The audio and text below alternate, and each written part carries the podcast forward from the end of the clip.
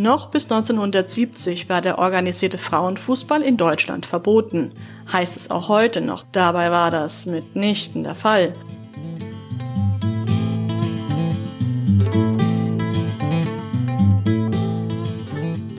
They should look into female. They should try and, you know, concentrate more on female.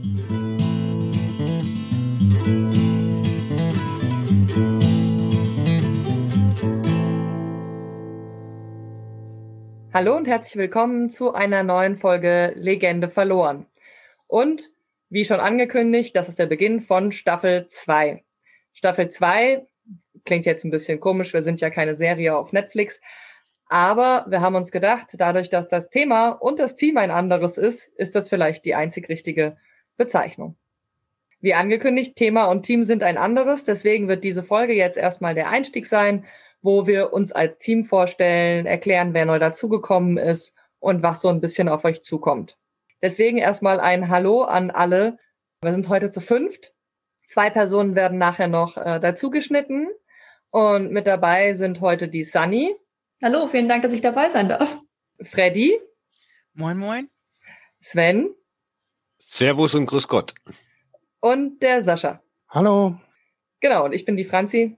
Die nächste Staffel von Legende verloren wird folgendermaßen sein, dass wir uns geschichtlich nicht mehr nur mit der ersten Bundesliga-Saison beschäftigen werden, sondern auch mit viel früherem Fußball und zwar mit den Anfängen des Frauenfußballs und der ist deutlich früher als 1970 und auch vor allen Dingen in die internationalen Reihen gucken wollen. Das heißt nicht nur noch, nur noch Deutschland, sondern auch auf der ganzen Welt. Wie sieht das da aus mit der Geschichte vom Frauenfußball? Dazu abwechselnd wollen wir immer noch aktuelle politischere oder ja, Debattenthemen aus dem Frauenfußball aufgreifen. Wir haben uns im Vorfeld ein paar Fragen überlegt, die wir euch alle erstmal beantworten wollen, damit ihr uns kennenlernen könnt. Und Petra und Helga, die auch Teil des Teams sind, aber heute nicht live dabei, haben uns die vorher eingesprochen. Das heißt, die kriegt ihr dann auf jeden Fall auch noch zu hören, damit ihr wirklich alle kennenlernt, weil unser Team ist wirklich größer geworden. Und fangen wir einfach mal mit der ersten Frage an. Und die ist, wie sind wir zur Legende verloren gekommen? Also ich glaube, die, die Staffel 1 gehört haben, wissen, wie ich dazu gekommen bin. Ich habe es zusammen mit Sascha, Ellen und Shari gegründet. Aber wir haben ja auch ein paar neue Stimmen mit dabei. Und fangen wir mal mit Freddy an.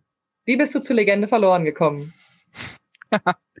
ja, ähm, wer Staffel 1 gehört hat, weiß auch das vielleicht durch eure Einladung. Und zu der ersten Folge und vielleicht auch ein bisschen die Idee, warum es oder der Punkt, warum es Legende verloren gibt, weil auf Twitter Franz und ich glaube auch Ellen und ich irgendwie versuchten herauszufinden, ähm, ob ich zweifelhafte Ehre hatte, das erste Tor der Frauenfußball-Bundesliga kassiert zu haben. Und da habt ihr irgendwie recherchiert, Corona begann, ihr seid da irgendwie, habt euch reingekniet und tatsächlich äh, das rausgefunden und ähm, dann gab es am 2. September 2020, genau 30 Jahre nach dem ersten Tor, morgens um 11.05 Uhr in Frankfurt am Bornheimer Hang, gab es eine, die erste Folge, nee, es gab einen großen Artikel und dann kam, begann Legende verloren kurz danach als Podcast und dann gab es erst so eine Feature-Folge und die erste Interview-Folge, das waren Katja Bornschein und ich, wie wir über unsere ersten Jahre Bundesliga und wie wir das gesehen haben, gesprochen haben. Das war ziemlich cool. Und so bin ich jetzt ähm, dabei. Ich wurde dann einfach irgendwie per E-Mail angefragt, war auf einmal in einem Verteiler, sagte bei der ersten Videokonferenz, ich komme nur gucken, nicht anfassen. Und jetzt bin ich irgendwie mit dabei. Und gucken wir mal, wohin die Reise geht. Ich bin noch so beim äh, Herantasten. ja, wir haben Freddy einfach eingesäckelt. ja, Sven, wie bist du zur Legende verloren gekommen? Ja, wie bin ich zur Legende verloren gekommen? Ja, ähm, über Twitter, ähm, das hatten wir ja bei Freddy auch schon und ähm, letztendlich über einen Podcast, da ich natürlich selber Podcast höre, ähm, selber Podcast mache und ja, sehr aktiv unterwegs bin im Thema Frauenfußball und da kam man dann natürlich auch nicht um Legende verloren herum, weil äh, so viele Frauenfußball-Podcasts gibt's ja nun eigentlich nicht und erst rechtig irgendwelche Geschichtlichen, die sich ähm, damals vor einem Jahr 30 Jahre Frauen-Bundesliga auf die Fahne geschrieben haben. Sollte man noch kurz dazu sagen, wer ihn nicht kennt, Sven produziert Lottes Erbinnen mit. Also, wenn ihr mehr coole Podcasts hören wollt rund um das Thema Frauenfußball, hört auch da mal rein. Und Sunny, wie bist du dazu gekommen? Ich bin im Prinzip das genaue Gegenteil zu Freddy. Ich war nicht Gast, ihr wart bei mir Gast. Ich, äh, ich arbeite für Anyone's Game. Wir befassen uns mit den Frauenligen in Schottland. Und wir haben letztes Jahr einen neuen Podcast angefangen, bei dem wir uns die Ligen in anderen Ländern in Europa anschauen. Und für eben diesen Podcast hatte ich euch als Experten angehauen. Wir hatten uns unterhalten über die deutsche Bundesliga, was jetzt gerade ähm, in der Bundesliga abgeht. Und ja, jetzt bin ich hier. Was ziemlich cool ist, ihr könnt auch im Podcast-Feed mal schauen oder auf der Homepage. Wir durften die Folge, wo wir zu Gast waren, ähm, veröffentlichen bei uns im Feed. Das heißt, im Podcatcher bei uns. Das ist dann die achte Folge, die da drin ist. Da steht auch extra Sonderfolge mit dabei. Da könnt ihr die Folge mit Anyone's Game, wo Sunny uns interviewt hat, auch hören. Ja, und zu guter Letzt, Sascha, wie bist du zur Legende verloren gekommen? Sehr zufällig über Twitter. Ich habe das äh, mit dir gegründet, ähm, weil ich damals äh, Langeweile hatte und ein neues Projekt suchte, dank Corona. Und ähm, eigentlich irgendwas Cooles mit Frauenfußball machen wollte, weil ich das Gefühl hatte, da ist Nachholbedarf. Und dann haben wir nichts gefunden, also haben wir selber was gegründet. Und das ist dieser, dieser Podcast. Und ich bin besonders froh, dass die verlorene Legende, nämlich Freddy, jetzt äh, Teil dieses Teams ist. Auf jeden Fall. Ich muss gestehen, das ist auch sehr, sehr schön dass wir einfach mal so retrospektiv zur Staffel 1 unfassbar viel positives Feedback bekommen haben und auch ganz viele Leute gesagt haben, cool, dass es euch gibt. Und wir jetzt eben mit diesem Team, also Ellen aus der ersten Staffel ist auch nicht ganz weg, die hat nur auch noch viele andere Schwerpunkte, also beziehungsweise viele andere Dinge zu tun. Deswegen äh, hofft sie, sie kann noch mal das ein oder andere Interview mitführen, aber ist jetzt eben auch heute nicht mit dabei. Aber wir sind jetzt am Ende wirklich, wenn wir vollständig und zusammen sind, acht Leute. Und das macht natürlich super viel Spaß, wenn man da irgendwie auch ganz viele unterschiedliche Leute mit dabei hat. Deswegen auch, worauf habt ihr Lust bei Legende verloren? Wir haben uns ja als thematischen Tacken geöffnet. Eben nicht mehr nur die erste Bundesliga-Saison 1990. Einfach damit die Zuhörenden schon mal so einen Einblick bekommen, was da jetzt auf uns zukommt, die nächsten Folgen. Was sind die Themen, worin ihr euch einarbeiten wollt bei Legende verloren oder worum ihr euch kümmern werdet? Sascha? Ja, ich muss erstmal sagen, ich äh, habe die Frage völlig falsch gelesen, weil die Frage hieß, worauf äh, haben wir die Lust bei Legende verloren? Und die Lust verloren habe ich, glaube ich, ähm, weiter den DFB um Daten zu fragen. Äh, das ist das, was irgendwie völlig schief lief im letzten Jahr. Das ist sehr ermüdend und ermattend gewesen, da irgendwas aus dem Archiv zu bekommen. Aber Lust auf diesen Podcast oder auf das Projekt Legende verloren ähm, habe ich hauptsächlich, weil ich es äh, einfach liebe, Geschichten zu erzählen, Fußballgeschichten zu erzählen, die noch nicht so erzählt sind. Und überraschenderweise gibt es da auch aus der den höchsten Ligen beim Frauenfußball sehr, sehr viele Geschichten, ähm, die einfach so noch nicht erzählt sind, während gefühlt beim Männerfußball jede Geschichte schon 300 Mal aus jedem Winkel erzählt wurde. Deswegen, ja, freue ich mich tierisch auf diesen Podcast. Ich glaube, kaum jemand, ähm, mich eingeschlossen, weiß sonderlich viel über den Liga-Fußball, Liga-Frauenfußball außerhalb von Europa. Und ich glaube, da gibt es ganz, ganz viel Spannendes zu entdecken und ich freue mich da sehr drauf. Okay, du hast jetzt schon angesprochen, Fußball außerhalb von Europa. Das heißt, das wird ein Thema sein, mit dem du mitmachst. Willst du dann gerade weitermachen, Sven? Wo wir gerade bei Fußball außerhalb von Europa sind. Ja, und ich hatte ähm, gerade eben äh, im Herze von Europa im Ohr als ähm, Sascha das erwähnte. Ähm, mag möglicherweise damit zusammenhängen, dass ich das Lied heute Morgen aus einem Kabinentrakt äh, außerhalb von München hören musste. Auch noch dazu erbarme zu spät die Hesse komme. Was ja ähm, zumindest bisschen passend zu Franzi ist. Ja, äh, ich kann mich eigentlich dem, was Sascha gesagt hat, nur äh, vollumfänglich anschließen. Und ähm, wenn du sagst außerhalb von Europa, dann ja, geringe Expertise liegt da durchaus ähm, im asiatischen äh, Fußball und im asiatischen Frauenfußball. Ähm, da ich mal vor etwas längerer Zeit auch schon wieder einen Podcast gemacht hatte, der hieß Kick It Like Asia, wo es ähm, um Fußball aus äh, Thailand und äh, Asien ging, der sich natürlich auch mit Frauenfußball beschäftigt hat. Das war ein Einmannprojekt. Und ja, das ist äh, so tatsächlich doch auch das Spannende, dass man äh, so ein bisschen außerhalb von Europa schauen kann, und ich da immer so ein bisschen Auge drauf habe, ähm, wie läuft das da? Ähm, Japan, Australien, ähm, mein Steckenpferd Thailand, ähm, wo ich in den vergangenen ja zumindest immer um die WM herum ähm, als Experte äh, teilweise meine Expertise zur Verfügung stellen durfte, äh, was die thailändische Frauennationalmannschaft betrifft.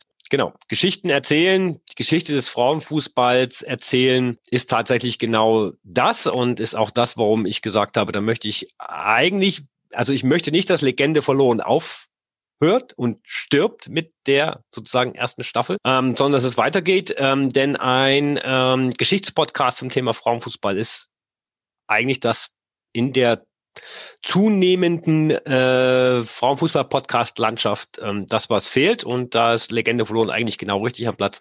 Und dazu möchte ich halt einfach meinen Teil beitragen. Und das wirst du unter anderem mit der Geschichte mit dem asiatischen Frauenfußball. Genau, äh, Sunny, du bist ja im Prinzip so ein bisschen die, die wir am neuesten, als neuestes im Team verhaftet haben. Man muss dazu sagen, jetzt am Aufnahmezeitpunkt hat Sunny uns genau eine Webkonferenz zur Vorbereitung kennengelernt und durfte sich das ganze Programm anhören. Und wir sind jetzt ja keine Profis, sondern machen das auch so ein bisschen wuselig. Aber vielleicht kannst du ja trotzdem schon mal sagen, worauf du Lust hast, inhaltlich und thematisch bei uns mitzumachen. Ja, was, was ich sehr spannend finde, ist das vielleicht Klischee-Thema Gleichberechtigungsstrategien und das vielleicht auch im internationalen Vergleich. Also was machen andere Ligen, was machen andere Teams und wie gut funktioniert es und was sind wirklich die Wege, wie wir es denn schaffen, dem Frauenfußball endlich die Aufmerksamkeit zuzubringen, die er verdient. Also ist es Equal Pay? Ist es einfach nur, dass sich äh, Damen und Herren Mannschaften einen Social Media Account teilen? Funktioniert teilweise auch schon. Und da einfach mal die verschiedenen Strategien anzuschauen, die es gibt, fände ich sehr, sehr spannend. Ja, du hast auch schon Ideen eingebracht, welche aktuelleren politischen Themen wir aufgreifen wollen. Ich freue mich da auf jeden Fall drauf, weil du ja dadurch, dass du dich super viel mit der schottischen Liga auch beschäftigst, echt nochmal eine andere Perspektive wahrscheinlich drauf hast. Als anwesende Quotenausländerin, ja. Entschuldigung. Aber es ist halt einfach cool, weil ich habe das Gefühl, wir in Deutschland irgendwie in unserer, also die Frauenfußball-Bubble in Deutschland ist teilweise schon sehr homogen gefühlt. Und dann ist das geil, wenn man irgendwie nochmal eine andere Perspektive drauf hat. Genau, und dann, Freddy, was sind die Themen, wo du bei Legende verloren mit reinkrätschen willst? Oh, ich bin bei Equal Pay auch total gerne dabei. Ich bin ja vor 20 Jahren aus dem Fußball ausgestiegen und ähm, habe auch dann wenig Möglichkeiten damals gehabt, niedrigschwellig irgendwie dran zu bleiben. Also ich meine, ich hätte jetzt irgendwie nochmal jedes Wochenende nach Wolfsburg oder jedes zweite Wochenende nach Wolfsburg fahren können und dort die Heimspiele gucken wenigstens, aber das war jetzt eigentlich nicht weil ich war jetzt nicht so irgendwie so ein klassischer, also nicht so klassisch Fußballfan, sondern ich wollte halt eigentlich, ich hätte gerne weiter irgendwie mitbekommen, wie sie sich entwickelt, aber ging halt nicht. Habe halt noch Nationalteam geschaut und äh, da merk, merkte ich aber halt auch, dass nachdem immer mehr Spielerinnen da waren, mit denen ich nicht gespielt hatte und ähm, die ich nicht kannte, dass halt tatsächlich so ein gewisser Punkt zum Andocken fehlte halt irgendwie das Persönliche, die Menschen oder sowas, das kommt halt bei denen, wenn, wenn sie immer nur so Spielberichte machen und ein kurzes Interview oder sowas und wenn du die nicht weiter kennst, ne, also ich meine, wenn man Birgit Prinz kennt und dann ihre ähm, Nachspielinterviews hört und diesen trockenen Humor da so, so, so bekommt oder sowas und sie sonst so kennen, dann, ah ja, okay, interessant, so ist sie also vor der Kamera. Also da gibt's einfach nochmal ein anderes Identifikationspotenzial und das fehlte alles und ähm, ja, dann und dann äh, habe ich halt eben noch ein bisschen Nationalteam geguckt und aber auch je mehr, also irgendwie Alex Pop ist so die letzte, die, die ich noch irgendwie, mit der ich noch irgendwie was verbinde, obwohl wir aneinander vorbei sind. Also sie ist so viel jünger, ähm, dass sie halt natürlich, ähm, wenn sie jetzt noch in Wolfsburg spielt, ähm, das ist halt eigentlich nach meiner Zeit gewesen, aber irgendwie habe ich so den Anfang noch irgendwie persönlicher von ihr mitbekommen. Whatever. Also auf jeden Fall ähm, ist das eigentlich immer, warum ist die Struktur so, warum ist also auch der soziale Aspekt, ähm, sozialpolitische Aspekt vielleicht auch, welche Verantwortung hat Fußball bei dem Ganzen? Und für mich war ja, ähm, ich war neulich bei Früh eingeladen, bei Früh 18, wo es um LGBTQIA Plus ging ähm, und dann hieß die Folge mehr als so ein Coming Out und wir haben uns aber die erste Stunde nur über das Coming Out unterhalten. Das war auch ein bisschen lustig. Genau, und ähm, für mich war der Frauenfußball natürlich auch irgendwie eine, eine, eine sonderbare Mischung aus, ähm, hier war es total selbstverständlich, dass irgendwie so viele Leute von uns ähm, lesbisch oder queer waren und gleichzeitig war es auch so selbstverständlich, das irgendwie nicht zu thematisieren und irgendwie auch zu problematisieren. Ähm, da waren die 90er sicherlich irgendwie nochmal eine andere Nummer. Ich weiß nicht so genau, wie es jetzt. Ich freue mich, dass Miller Fischer damals diese Regenbogen-Kapitänsbinde getragen hat und solche Sachen. Das hat irgendwie nochmal einiges in mir löst. Da merkte ich so, ich, äh, ich hadere auch nicht mehr mit manchem, was ich da erlebt habe. Und das sind so Dinge, die werden, glaube ich, auch bei Legende verloren hier so ihren, ihren Raum finden. Und ich gucke halt von draußen drauf, weil ich halt aus, aus nach 20 Jahren echt nicht mehr irgendwie so insidermäßig bin. Ich kann noch so schöne Anekdoten aus den 90ern erzählen. Aber ansonsten, ähm, ja, genau, gucke ich halt so drauf und äh, bin sehr interessiert über wie diese Sachen mit Geschichte laufen, aber es ist überhaupt nicht, also kein Talent von mir, irgendwie Geschichtssachen zu recherchieren oder sowas. Deswegen bin ich froh, dass es andere tun hier und dass das auch weitergeht, weil das war natürlich irgendwie schon cool, dass dieses, dass dieser Start dieser Bundesliga vor 30 Jahren, dass der aufgearbeitet wurde, weil es war wirklich damals ein ganz schöner Schritt und ich fand auch, dass wir in manchen Dingen innerhalb weniger Jahre weitergekommen sind, als es jetzt aktuell ist. Also wenn ich mir zum Beispiel die, die ZuschauerInnenzahlen in den Stadien angucke und jetzt nicht Corona, sondern davor. Oder halt auch, dass der öffentlich-rechtliche Rundfunk viele, viele Jahre ähm, Fernsehgelder bezahlt hat aber halt wenig gezeigt hat. Und ich finde, da können wir noch über das eine oder andere reden, aber gleichzeitig auch, was hat es mit dem Heute zu tun? Wie ist das, wie sieht das heute aus? Und ich glaube, ich werde so eher bei so ein paar Folgen dabei sein, wo es so ein bisschen um das Heute, das, das Politische vielleicht, das Gesellschaftliche mhm. irgendwie so geht. Ähm, da freue ich mich drauf. Ja, wir freuen uns auch drauf. Also auch das schon mal ein Teaser an Themen, die angesprochen werden. Deswegen haben wir uns auch dafür entschieden, so ein Stück weit immer eine historische Folge, eine aktuellere Folge abwechselnd zu machen, weil wir eben auch so viele aktuelle Themen hatten, die uns, glaube ich, allen auch unter den Fingernägeln brennen. Wird auf jeden Fall spannend. Vielleicht auch die Frage, die wir schon fast beantwortet haben, schon in der letzten Staffel dann direkt, Freddy. Was ist deine früheste, früheste Erinnerung? Was war dein erster Kontakt mit Frauenfußball? Also das ich, ich kann das nicht mehr so ganz in der Reihenfolge. Ich glaube, ich wurde zuerst zu so einem Sichtungsspiel vom Südbadischen Fußballverband eingeladen, die damals alle, wo Claudia Senn, glaube ich, alle Karteikarten durchgegangen ist, der Jungsmannschaften und geguckt hat nach Vornamen, die nicht nach Jungs aussahen. Und wir wurden halt eingeladen, gesichtet zu werden. Und das war irgendwie mit elf für die U15. Also wir waren alle, also bis dahin war es offiziell bis zur D-Jugend D-Jugend erlaubt, bis zwölf erlaubt, ähm, bei den Jungs mitzuspielen. Und das war ja auch für viele die einzige Möglichkeit, weil es gab ja insgesamt ganz wenig Teams. Also ich, und ich glaube, danach hat dann, haben dann meine Eltern in der Badischen Zeitung irgendwie so einen Hinweis gefunden, dass ähm, entweder eine deutsche Meisterschafts-K.O.-Spiel oder ein Pokalspiel von der Spielvereinigung Viere gegen irgendein Berliner Verein, vielleicht TB, gewesen ist. Und da sind wir hin und das war für mich so dieses, Gott, ein ganzer Fußballplatz voller Frauen. Das war so, uh, das war ich nicht gewohnt. Also es gab in meinem Verein noch zwei Mädchen, die spielten, die aber auch in anderen, anderen Altersklassen waren. Und für mich war Fußball bis dahin nichts, was irgendwie, also ich wusste nicht, dass es Frauenfußball gibt. Also ich hatte jahrelang Fußball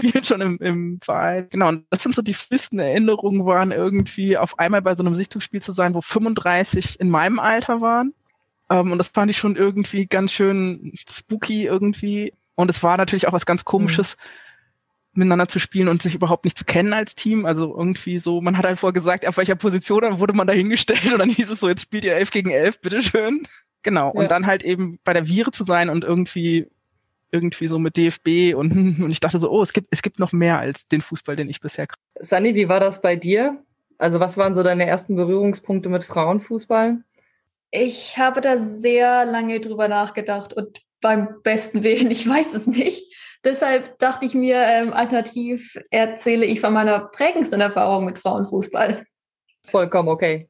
In Schottland mögen wir Fußball sehr gerne, aber international betrachtet sind wir nicht besonders gut darin. Deshalb auch ähm, die Teilnahme an Großevents irgendwo zwischen begrenzt und, in, äh, und inexistent. Also ich meine, wir waren seit 1900 98 oder irgendwas in die Richtung nicht mehr bei einem Fußball-Großevent dabei. Und dann hat sich unsere Frauennationalmannschaft für die WM 2019 qualifiziert, was dementsprechend äh, die erste Teilnahme an einem Großevent seit gut 20 Jahren war. Und infolgedessen, während dieses Turniers war eine solche Euphorie im Land, was wirklich unfassbar war, weil es hat, es hat überhaupt keine Rolle gespielt, dass es Frauenfußball war. Alles, was es war, es war WM, es war Fußball und Schottland war dabei. Und äh, es, ja, es war wirklich Euphorie, es war zu gewissen Teilen Patriotismus und es war wirklich, wirklich eindrucksvoll. Und eine Situation, wo ich mir dachte, ach, schau an, es, es geht doch. Es geht doch irgendwie. So cool. Die Perspektive so hatte ich auf das noch nicht. Aber das heißt, du hängst auch schon länger, aber beim Frauenfußball in Schottland äh, mit dabei und guckst das oder verfolgst es zumindest schon länger. Und das hat jetzt nicht 2019 begonnen. Nein, nein, ich bin da durchaus ähm, länger dabei. Ähm, ich habe mein Studium oh Gott, vor fünf Jahren angefangen. Äh, inzwischen meinen Abschluss und so weiter, aber spätestens an dem Punkt, als ich angefangen habe, journalistisch zu arbeiten, habe ich auch begonnen, in den Ligen zu arbeiten und statt nur das gelegentliche Spiel anzuschauen, habe ich halt wirklich auch angefangen, ähm, die Hintergründe zu recherchieren, Interviews zu führen.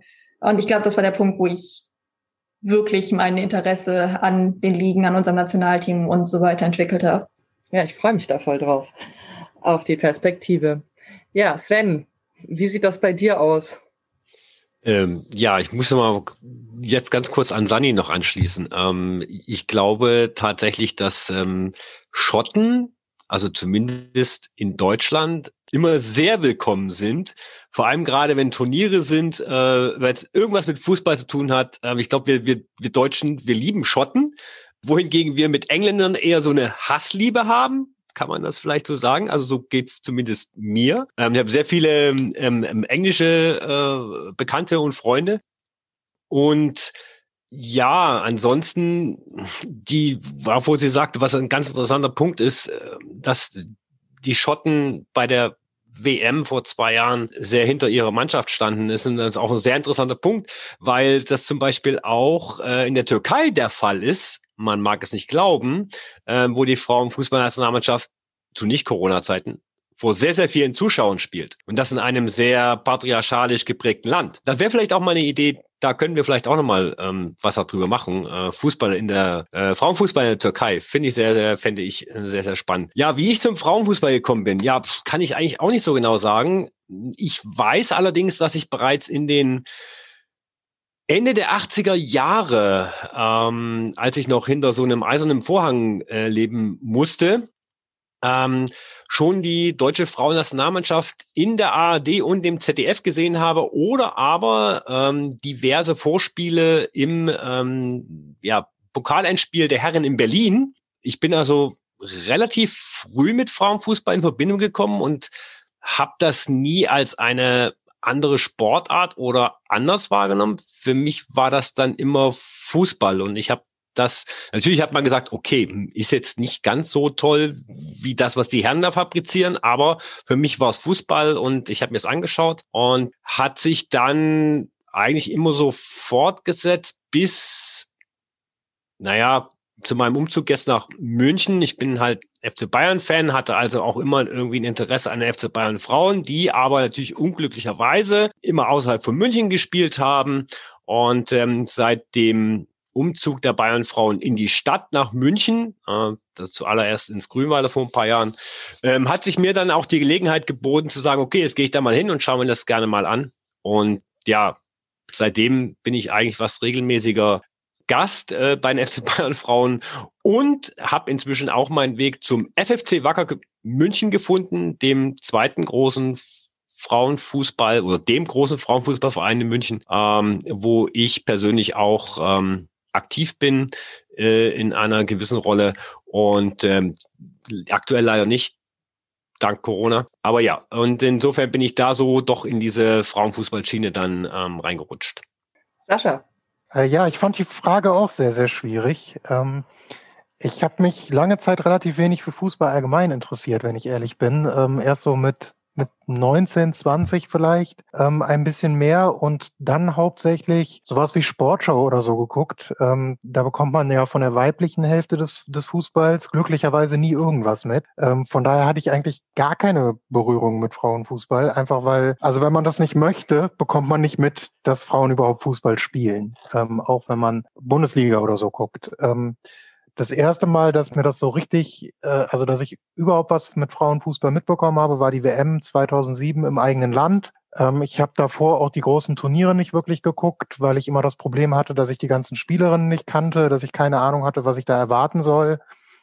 und mir diese ganzen Geschichten irgendwie hinter dem Fußball, die ich eigentlich viel spannender fand, halt komplett fehlten. Ähm, hab dann die WM im eigenen Land geguckt, fand die super spannend, fand Japan total klasse ähm, und hatte total Bock, das irgendwie weiter zu verfolgen, aber hatte irgendwie keine Chance. Also die Hälfte der Spielerinnen habe ich nie wieder gesehen ähm, und auch keine Chance gehabt, irgendwie mal ein Spiel von denen aus der Liga in Japan oder so zu sehen. Von daher bin ich dann da auch irgendwie wieder raus, bis ich dann irgendwann bei einem Fußballverband gearbeitet habe für nicht anerkannte Staaten und Minderheiten und dort Frauenfußball natürlich auch ein Thema war. Also der war natürlich äh, für die gesamte Bandbreite des Fußballs zuständig. Und im Zuge dessen habe ich dann das erste Mal wirklich irgendwie im Frauenfußball auch mitgearbeitet und versucht, Turniere zu organisieren. Ich habe das erste Frauenfußball-Länderspiel von Somalia organisiert. Ähm, das fand in Südafrika statt und war dabei extrem gefrustet, ähm, wie wenig Support es eigentlich vor allem in Deutschland gibt. Also ich habe da sehr, sehr viel mit der Frauenfußballszene in England zu tun gehabt, wo es, glaube ich, deutlich mehr Strukturen auch außerhalb des Verbandes gibt, deutlich mehr NGOs, die sich darum kümmern.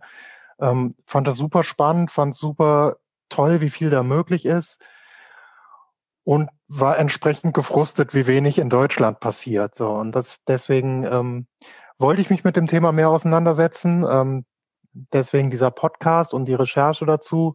Äh, mache das sehr gerne, habe aber bis heute noch nie ein Frauenfußballspiel live gesehen, ähm, weil das wegen Corona jetzt in letzter Zeit auch nicht mehr ging. Ich hoffe, das kann ich dann irgendwann bald mal nachholen. Okay, das klingt auf jeden Fall spannend. Was mich gerade ein bisschen ärgert, weil ihr werdet es nachher merken, eine Frage sich bei Sascha auf Live-Fußball bezogen hätte. Mist. Gut, genau. Ich muss die Frage ja theoretisch auch noch beantworten. Ja, ich hätte dich, ich hätte dich jetzt ganz gnadenlos festgenagelt, Fran. ja, und tatsächlich, wir haben was gemeinsam, Freddy. Ich habe mal Fußball gespielt. Ziemlich schlecht. Ich komme nämlich aus einer Basketballerinnenfamilie. Wir sind nämlich alle über 1,80. Das heißt, wir spielen alle Basketball und das habe ich sehr, sehr lange gemacht. Aber äh, Freundin von mir hat mich überredet, in der fünften bis siebten Klasse in der Mädchenfußball AG von Reale Schule und Gymnasium damals zusammen mitzuspielen. Und das habe ich gemacht und die ist dann geschlossen worden, als die Trainerin weg war. Und gab halt keine Frauenfußballmannschaften. Also habe ich aufgehört, Fußball zu spielen. Und okay, ich habe halt Basketball gespielt, deswegen war es jetzt nicht meine Hauptleidenschaft. Das war mein erster Berührungspunkt mit Frauenfußball, nur dass ich das garantiert damals so nicht genannt hätte. Also so dieses Bewusstsein dafür, mit, äh, dass das irgendwie was anderes ist, war, glaube ich, auch noch nicht so da. Und äh, das Spannende dann ist, dass ich quasi, ich glaube, mir war es dann die WM 2011. Da habe ich dann äh, in dem Dreh bin ich, habe ich so ein Fußballwahnsinnsjahr gehabt. Ich bin damals zur Eintracht, zum FSV und zum FFC gegangen. So jedes Fußballspiel, was ging, ist mitgenommen worden. Ich habe teilweise meine ganzen Wochenenden dadurch durchgetaktet, dass ich irgendwie dreimal pro Woche Fußball gucken konnte mindestens. Und da habe ich mit einer Person im Umkreis die ganze WM irgendwie guckt, alles was ging, war in Megan Rapino verliebt. Äh, wie das äh, so äh, nicht unüblich war damals und habe dann irgendwie, seitdem folge ich auch gefühlt irgendwie der Hälfte USA-Mannschaft irgendwie so. Ashlyn Harris ist auch ein großer Crush von mir gewesen. Ja, und habe dann äh, mehr oder weniger erschrocken festgestellt, dass mein eigener Fußballverein, nämlich der FSV Frankfurt, ja sehr erfolgreich beim Frauenfußball war. Mir war das bis zu dem Zeitpunkt nicht klar. Also ich wusste es bis dato nicht. Also mir wurde das erst so 2012, 2011, genau 2011, 2012 bin ich zum FSV gekommen, habe dann auch viel Frauenfußball geschaut und dann habe ich festgestellt, oh, der FSV hatte mal eine Frauenfußballmannschaft. Ja, das war äh, so im Nachhinein ist es ein bisschen peinlich, aber ja, ich wusste das vorher nicht. Und äh, so bin ich zum Frauenfußball gekommen. Und äh, ist für mich auch immer noch so ein Wermutstropfen, dass mein Lieblingsmännerfußballverein bei den Frauen das erste Bundesligator ist beim perfekten FSV Frankfurt gefallen und der FSV Frankfurt hat sich keine Sekunde dazu geäußert. Das ist, sorgt dafür, dass ich ein bisschen pisst bin, gerade mit meinem Verein. Und das ärgert mich ganz schön, weil ich glaube, es macht wichtige Geschichte unsichtbar. Und ich liebe Geschichte wühlen. Es macht nichts mehr Spaß, als in Archiven zu wühlen. Und der FSV hat da noch ganz viel unsortierte Sachen. Es wird sehr spannend. So viel zu der Frage in Bezug auf mich. Äh, eine Frage, die vielleicht auch nicht alle beantworten müssen, äh, beziehungsweise die wir vielleicht aus unterschiedlichen Perspektiven bekommen, weil ja manche von uns mitgemacht haben bei Staffel 1 und manche von uns nicht. Und zwar gab es einen Lieblingsmoment aus Staffel 1, von dem ihr erzählen mögt. Äh, wäre meine Frage an Sunny, kennst du ein paar Folgen von uns überhaupt schon? Äh, indirekt ja. In dem Gespräch, das wir damals hatten für Anyone's Game, habt ihr mhm. einiges erzählt von Interviews, die ihr geführt habt, Informationen, die ihr gesammelt habt, Dinge, die euch damals aufgefallen sind, die ihr spannend fandet. Und was bei mir hängen blieb, war euer Interview mit einer sehr hochrangigen Person des DFB. Ich formuliere das jetzt mal so, bei dem wohl einiges nicht freigegeben wurde aus Gründen, die wir jetzt nicht weiter erörtern wollen. Und einiges, was ihr da erzählt hattet, ist mir sehr im Gedächtnis geblieben und nicht, nicht zwangsläufig positiv, aber ein Grund mehr, diesen Podcast zu machen. Ja, das war lustig. Aber dann auch nochmal der, äh, ich hatte so ein bisschen auf die Antwort gehofft, Sani, äh, der Aufruf, wenn ihr Staffel 1 noch nicht kennt, es lohnt sich, sie zu hören. Ja, Sascha, du warst ja auch als quasi Interner noch mit dabei bei Staffel 1. Was war dein Lieblingsmoment bei Staffel 1? Und das ist total schwer zu sagen. Also ich glaube, der eindrücklichste Moment war tatsächlich das Gespräch äh, mit dem hochrangigen äh, Menschen vom DFB, bei dem ich aber persönlich nicht dabei war. Ich muss aber andererseits auch sagen, dass ich es sehr beeindruckend fand, dass er sich sofort bereit erklärt hat, mit uns zu sprechen. Also ähm, auch, auch dafür durchaus nochmal äh, Lob und Anerkennung. Da haben wir ja gerade gestartet vor der ersten Folge. Ähm, niemand kannte uns und trotzdem hat er sofort gesagt, er ist irgendwie dabei. Das fand ich sehr gut. Das, was er gesagt hat, davon fand ich dann nichts mehr gut. Ähm, aber trotzdem gut, dass, es, dass er sich überhaupt dafür bereit erklärt hat. Ähm, ich glaube, der, der, das, was am meisten Spaß gemacht hat, ehrlich gesagt, war für mich einfach der Kontakt zu Monika Stab. Ähm, ich habe die Folge größtenteils mit vorbereitet und ich habe, glaube ich, zwei oder dreimal über zwei Stunden mit ihr telefoniert. Und wir haben einfach stundenlang über Fußball in Nordkorea oder Katar diskutiert und es war einfach super spannend ähm, zu hören, was sie da erlebt hat. Ähm, ja, wie, der, wie sie versucht hat, irgendwie den Frauenfußball dort zu entwickeln, teilweise erfolgreich, in manchen Ländern auch nicht so erfolgreich. Ähm, aber als jemand, der, der selber gerne reist, der selber in viel, vielen, vielen Ländern ähm, dieser Welt irgendwie im Fußball mitgearbeitet hat, fand ich das absolut ähm, bereichernd und sie hat einfach unfassbar viele Anekdoten und ich, ich glaube, ich könnte Monika Stab einfach drei, drei Tage am Stück zuhören. Ähm, es ist einfach super faszinierend. Das war für mich das absolute Highlight. Freddy, du als teilweise involvierte Person? Tatsächlich, äh, was in Staffel 1 nicht zu hören ist, ist diese verlorene erste Aufnahme von Katja Bornschein und mir, ähm, die aus verschiedensten auch technischen Gründen ähm, nochmal, also nicht einfach nicht sendbar war. Aber es war unfassbar spannend, weil Katja Borchardt und ich, glaube ich, ich weiß nicht, 10, 12, 15 Mal gegeneinander gespielt haben, nie ein einziges Wort gewechselt haben in all der Zeit. Also auch nicht, es gab ja nicht nur auf dem Platz, wir hatten ja auch so ähm, Turniere, wo die, wo die ganze Liga zusammenkam, ähm, ähm, wo dann auch so Players Night und solche Sachen waren, wo wir, wo wir uns auch zum Teil äh, fürchterlich betrunken haben und die halbe Nacht durchgetanzt haben, wenn wir am nächsten Tag, wenn wir schon rausgeflogen waren am ersten Tag. Anyway, auf jeden Fall, wir hatten nie ein Wort gewechselt und es war so spannend, auch weil sie ja auch ähm, dahin gezogen ist, wo ich herkam, aus, die, aus Freiburg und so. Also wir sind so ein bisschen aneinander vorbei, auch in unserem Leben. Und das war so spannend, ihr zuzuhören und einfach mal diesen Menschen kennenzulernen, mit dem ich einfach ich hätte es nicht mehr gewusst, dass sie das erste Tor geschossen hat. Also das wusste ich nicht mehr. Bin auch bin auch nicht so glücklich darüber, dass ich äh, das sehen musste. Ihr habt ja auch noch irgendwie so eine Fernsehaufnahme ausgegraben, dass ich also unter dieser Flanke durchtauche und sie nicht richtig festhalte. Das waren ja so. Naja, ähm, aber ich habe auch das irgendwie verarbeitet. Und ähm, das, also dieses erste Gespräch, diesen Zauber des ersten Males wird es natürlich nie wieder geben.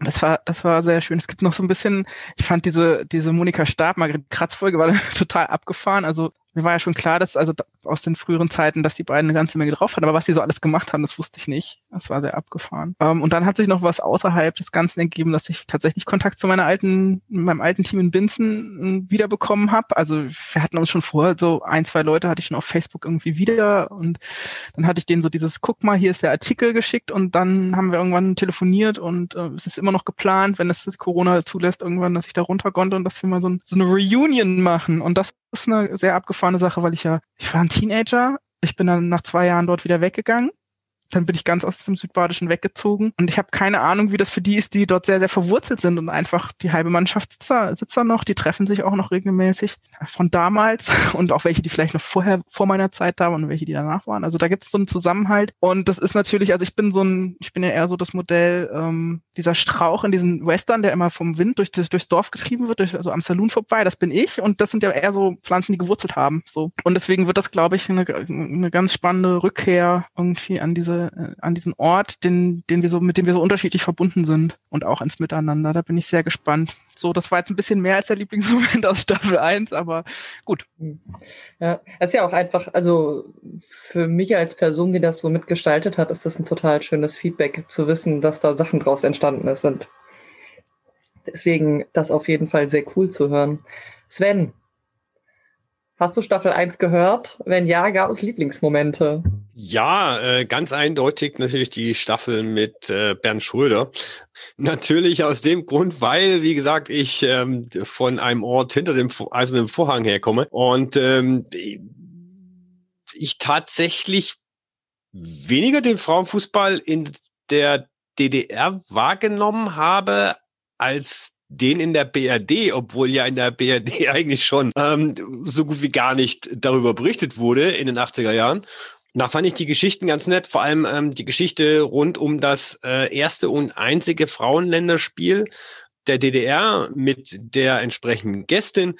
Zumal es dann da auch noch ja gegen die äh, Tschechoslowakische Republik ging, wo ich inzwischen auch eine enge Bindung zur Tschechei ähm, aufgebaut habe in den letzten Jahren, was also auch durchaus ein eines meiner bevorzugten ähm, Reiseziele ist und ich mich da auch inzwischen äh, für die tschechische Frauennationalmannschaft interessiere und auch für den äh, Frauenfußball im Allgemeinen da in dem Land. Und ähm, das war halt natürlich ähm, auch ganz witzig, weil ich habe dann ein Fuvo-Artikel, ähm, der da auch zu dem Spiel war. Und das Video habe ich dann an einen äh, Spätzl in Prag, der für die Sparta Prag-Frauen arbeitet, weitergeleitet.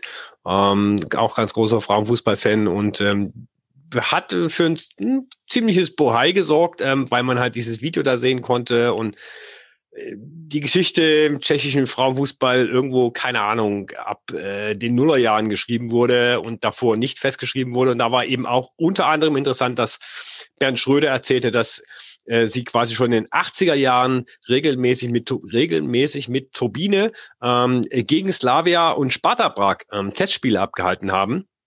Und ähm, meine Bekannter in Prag auch meinte, ihm war bisher eigentlich nur bekannt, dass das so ungefähr ab den Nullerjahren der Fall ist, aber nicht, dass man das schon in den 80er Jahren ähm, und auch in den 90er Jahren regelmäßig gemacht hat. Dank Corona jetzt leider auch jetzt zum ja, Minimum einmal nicht stattgefunden hat, auch das ähm, äh, Traditionshallenturnier in Potsdam, wo ja auch Sparta Prag immer regelmäßig zu Gast ist, musste ja auch im, äh, die jetzt im Februar ähm, leider abgesagt werden. Also ja, das war für mich so die, die, die Folge und, und so, so der Moment äh, aus der ersten Staffel.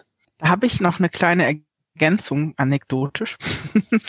Als ich 92 nach Bad Neuenahr gewechselt bin, war meine, meine erste Teamtour. Ich war noch, ich konnte noch nicht spielen. Ich hatte einen Verkehrsunfall gehabt und mein Knie war noch kaputt. Aber wir fuhren nach Bratislava und hatten dort ein Turnier, ein internationales Turnier mit vier Teams, das wir fürchterlich übernächtigt, weil wir irgendwie, ich weiß nicht, 20 Stunden am Stück Auto gefahren waren, dort gemacht haben. Also wir waren auch in Bratislava, da gab es auch irgendwie durchaus irgendwie Frauenfußball und das muss war 92, das weiß ich ziemlich genau. Das nochmal, vielleicht kann das ja auch nochmal ein Mensch recherchieren. Kleiner Spoiler, Tschechien wollten wir inhaltlich mit aufgreifen, sogar schon jetzt bei der Folge nach dieser. Es hat nicht ganz geklappt, leider. Aber vielleicht wird es nochmal in der, wird's nochmal auftauchen. Jetzt muss ich die Frage ja auch selbst wieder beantworten, sonst grätsch mir da Freddy wieder rein.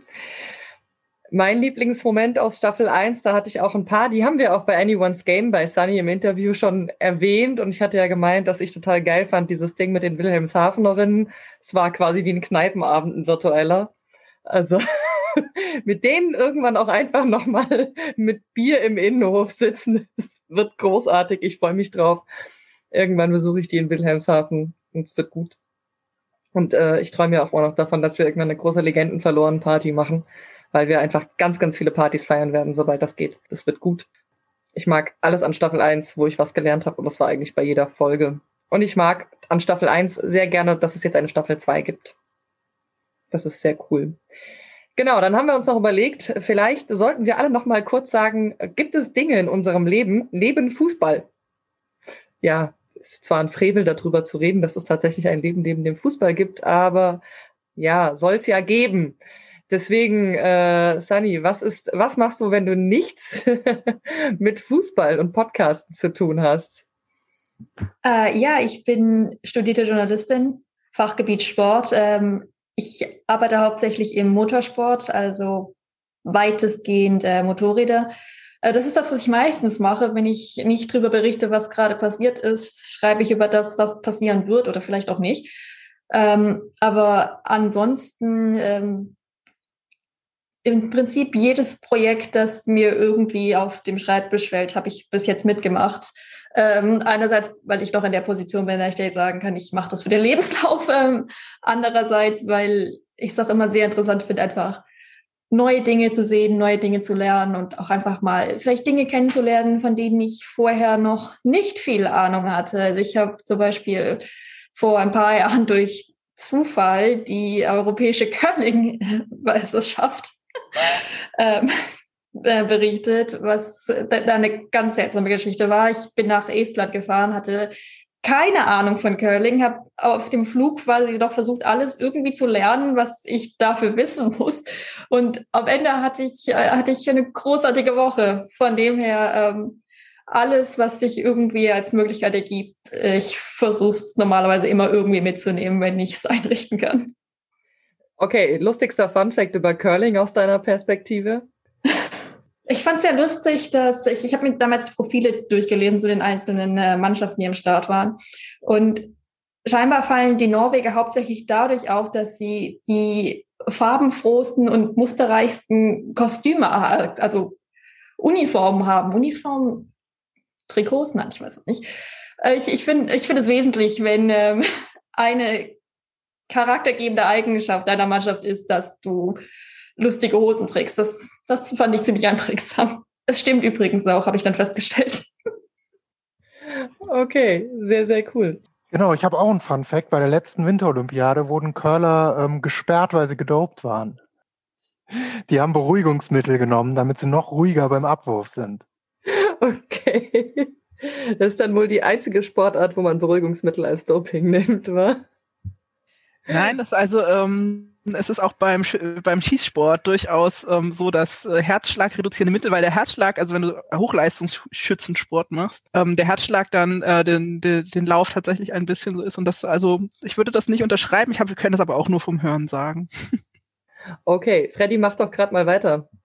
Fun Fact äh, über dich neben dem Fußball- und Podcast-Leben Fun Fact. Es ist ja irgendwie seit Corona, äh, weiß ich nicht, ist irgendwie, ja, ist tatsächlich so mein Leben nur irgendwie Homeoffice und Stay at Home irgendwie ähm, im exzessiv zu praktizieren. Mm, mm, mm. Was machst du, wenn du dich nicht mit Fußball beschäftigst? okay.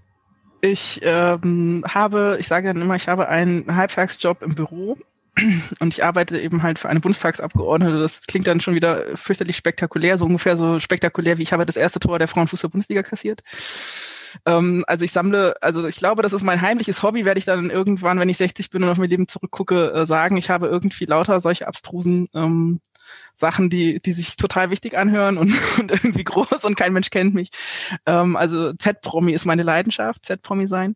Genau, also ich arbeite für die queerpolitische Sprecherin der Linksfraktion und bin aber halt hier in Bremen, ich lebe in Bremen und ähm, bin deswegen auch völlig aus diesem Betrieb und dieser Geschäftigkeit dort raus. Äh, kein Mensch dort kennt mich, so gefühlt außer den in meinem Team. Und ähm, ich arbeite hier ganz fröhlich fachlich vor mich hin ähm, und wir machen da, glaube ich, eine ganz gute Arbeit. Und ähm, das ist natürlich jetzt irgendwie, bin ich natürlich auch one-side-minded, aber naja, und ähm, ansonsten eigentlich, wenn jetzt kein Corona wäre oder sowas, ähm, mache ich so ein bisschen äh, lokalen Aktivismus noch irgendwie so eine Demo einmal im Jahr und ähm, ein Kneipenangebotsabend mit ein bisschen Kultur und Politik und, und ein bisschen drüber reden und aber auch nett beisammen sein, also soziokulturelle Angebote im queeren Kontext, weil es Also ich möchte eigentlich immer mehr auf die Seite der Leute, die da einfach nur hingehen und einfach auch ihren Raum da finden und die, die ihn machen. Aber ähm, am Ende machst du sie doch meistens mit. Naja, also genau, also weil ich dann, also weil ja auch, auch queere Räume haben so ihre Ausschlüsse und Einschlüsse und ähm, Dazugehörigkeitsthemen und so weiter. Und dann gibt's manchmal den, den ich mir so vorstellen würde und bei dem ich mich wohlfühlen würde, nicht. Und dann denke ich, na, dann machen, müssen, machen wir ihn halt. Und dann suche ich mir so, also treffen sich irgendwie so zwei, drei Leute mit, der, mit derselben Idee oder mit demselben Bedürfnis und dann entsteht sowas. Ähm, aber die Zeiten von Hardcore, so CSD-Organisationen und so weiter, die sind vorbei. Das habe ich auch zehn Jahre gemacht und war irgendwie die Presseperson für die CSD Nord-Kooperation und solche Sachen. Also Gott, ja, ich könnte jetzt irgendwie ähm, lustige Anekdoten irgendwie erzählen, was ich schon alles für wilde Dinge gemacht habe. Und dann fragen mich die Leute, ob ich wirklich erst Mitte 40 bin. Aber positiv ja. gesehen, wenn du das alles nicht mehr so extrem machst, hast du ja Zeit für Legende verloren. Ich finde das Okay. Ähm, ähm, ich lasse das jetzt so stehen. Ihr kommt ja alle nicht mehr raus. Sven, was machst du, wenn du nichts mit Fußball und Podcasten zu tun hast? Ja, ganz schwierige Frage, weil ähm, grundsätzlich in meinem Leben alles irgendwie miteinander verzahnt ist und meistens das eine Neues aus dem anderen erwächst. Radfahren zum Beispiel aktuell dank Corona ähm, für mich entdeckt, was aber daraus erwuchs, dass ich mir ein Fahrrad genommen habe, um dann meine Kamera in den Rucksack zu tun und zum Beispiel irgendwo hinzufahren und irgendwas zu fotografieren. Ähm, weil streng genommen könnte man sagen, okay, das kann man jetzt trennen, wobei wiederum Foto, in die Fotografie wiederum bin ich reingekommen, verstärkt reingekommen in den letzten Jahren durch äh, die Sportfotografie, ähm, die ich mache, ähm, jetzt seit einem halben Jahr, dreiviertel Jahr auch für eine Sportagentur arbeite und da hauptsächlich Frauenfußball ähm, fotografiere. Ja, habe mir zu Hause jetzt eine Dunkelkammer mehr oder weniger ähm, aufgebaut, wo ich ähm, analogen Film ähm, selber entwickle und auch die Bilder mittels Vergrößerer selber vergrößern und auf Papier drucken kann. Ähm, das wäre jetzt streng genommen, wenn man es trennen würde, hätte das jetzt ähm, wenigstens mit äh, Fußball und Podcast zu tun. Und ja, ich höre mehr Musik, als ich ähm, Fernsehen schaue. Ähm, also wenn ich auf eine halbe Stunde Fernsehen am Tag komme, dann komme ich wahrscheinlich auf ungefähr mindestens fünf Stunden Musik hören. Und ich könnte vermutlich ähm, jede Woche irgendwo auf Wacken sein oder auf einem Konzert. Ja, Konzerte. Tja. Das waren schöne Zeiten. Aber cool. Dann Sascha. Ja, ich finde die Frage auch ziemlich schwierig. Ähm, also ich bin eigentlich Mathematiker und arbeite seit sieben oder acht Jahren äh, an ungefähr acht verschiedenen Unis in so ziemlich jedem Pro äh, Projekt, was ich irgendwie mitnehmen kann, meistens irgendwie im Bereich Logistik. So gut und so langweilig. So nebenbei ist eigentlich alles Fußball. Also ich sammle Trikots von Nationalmannschaften, habe um die 600 davon habe die auch schon ein paar Mal ausgestellt, habe dann irgendwann diesen Fußball-Weltverband gegründet, ähm, deswegen Jahre, viele Jahre auch nur halbtags gearbeitet, weil ich da so viel Zeit dran investiert habe, obwohl das immer ein Ehrenamt war. Und alles andere ist daraus entstanden. Also ich mache viel irgendwie mit internationaler Zusammenarbeit, vor allen Dingen für Minderheiten und für nicht anerkannte Staaten ganz besonders, da auch relativ viel Aktivistisches, um einfach internationale Zusammenarbeit auch in Regionen zu ermöglichen, die ja von der Weltgemeinschaft irgendwie ausgeschlossen sind, aus einem oder dem anderen Grund. Ähm, aber all das ist entstanden durch den Fußball. Also ich kenne diese Leute alle durch den Fußball. Ähm, bin jetzt nicht mehr in diesem Fußballverband und dadurch ein bisschen freier, auch politisch und aktivistischer ein bisschen mehr unterwegs zu sein. Aber am Ende ist das alles durch, durch Fußball entstanden und es gibt immer diesen Fußballbezug. Ähm, das heißt, dir etwas zu sagen, was gar nichts mit Fußball zu tun hat, ist tatsächlich äh, sehr schwierig. Am Ende hat alles irgendwie mit Fußball angefangen und mit Fußball zu tun. Ich weiß, dass du ein Fahrrad im Haus hast. Genau, ich habe neuerdings auch Fahrräder und letzten, letzten Sommer habe ich äh, Corona damit verbracht, die ganze Zeit mit dem Mountainbike rumzufahren. Ähm, ein altes Hobby aus meiner Jugend. Äh, bin hier viel im Hambi unterwegs gewesen, weil ich direkt neben dem Hambi wohne. Das Hambacher ist, Forst. Aber, genau, der Hambacher Forst. Ähm, und am und im Tagebau. Aber ähm, dieses Jahr hat sich das noch nicht angeboten, weil das Wetter leider noch nicht gut genug ist. Aber es gibt Dinge neben dem Fußball. Ja, es ist mal komisch, wenn ich die Fragen dann beantworten muss und mir im Prinzip selbst stellen muss. Ja, meine Dinge, die ich neben dem Fußball und dem Podcasten mache. Ich habe seit neuestem das Gärtnern für mich entdeckt, Corona gedankt, weil wenn es bei mir nicht mit Fußball zu tun hat, hat es bei mir mit Bier zu tun. Ich arbeite in einer Brauerei, braue Bier und jetzt baue ich auch selbst meinen Hopfen an. Wenn wir das jetzt mit Bild machen würden, den Podcast, könnte ich nebenbei meine Hopfenpflanzen, die meine Wohnung gerade zuwuchern, zeigen und damit angeben. Und ähm, genau, also wenn ich, wenn es nicht mit Fußball zu tun hat, dann mit Bier. Und äh, so viel nebendran schaffe ich dann auch gar nicht mehr, weil ich auch noch nebenbei Maschinenbau studiere, aber hoffentlich dieses Jahr fertig werde. Und dann habe ich hoffentlich äh, endlich einen Uni-Abschluss. Den habe ich nämlich bisher nicht. Und ähm, ja, und wenn ich dann mal frei habe, zeichne ich Comics. Ich arbeite gerade auch an meinem ersten Comic-Scene. Das heißt, äh, es wird da tatsächlich dann auch vor allem Dingen um Maschinenbauteile gehen und um Technik. Aber mal schauen, wie lange das noch dauert, das zu zeichnen. Und ich habe auch einen Hopfenanbau-Comic jetzt gezeichnet. Das heißt, auch da kann man also mal schauen, was draus wird. Das wird dann so im Punk-DIY-mäßig äh, Kopier-Layout veröffentlicht. Und es wird lustig, glaube ich. Das heißt, wenn, das heißt, wenn wir, wenn wir dann alle nach Corona äh, von äh, Legende verloren zusammenkommen, äh, gibt's dann äh, dein erstes äh, Craft Bier vom eigens gezüchteten Hopfen namens äh, Blend-In. ja, das ist so lustig. Ich, in der, ich arbeite ja in Brauereien und war früher Schlosserin. Wir haben da Blending-Anlagen. Ich habe natürlich das G geklaut von der Anlage. Dann stand da immer Blendin-Anlage. Äh, aber ja, genau, es ist mein Nachname. Und ich habe letztes Jahr schon, also ich mache das nicht alleine, ich habe da äh, von einem Menschen, der das mit mir macht, der hat das jetzt gelernt, lernen müssen von mir, das Bier brauen. Äh, mit dem habe ich jetzt unseren selbst eingebauten Hopfen schon verbraut. Der zweite Sud damit ist gerade in meinem Bierkühlschrank. Also wenn wir das Treffen bei mir machen, ich habe einen extra Bierkühlschrank. Und ähm, dieses Jahr sind jetzt drei Sorten dazugekommen. Bisher habe ich einen Hallertau Blanc angebaut. Jetzt sind Ariana, Saphir und der Gimli dazugekommen. Ich bin sehr gespannt, wie die sich so machen bei uns im Innenhof mitten in Frankfurt am Main. Also es ist der originaler Innenstadthof. Hopfen.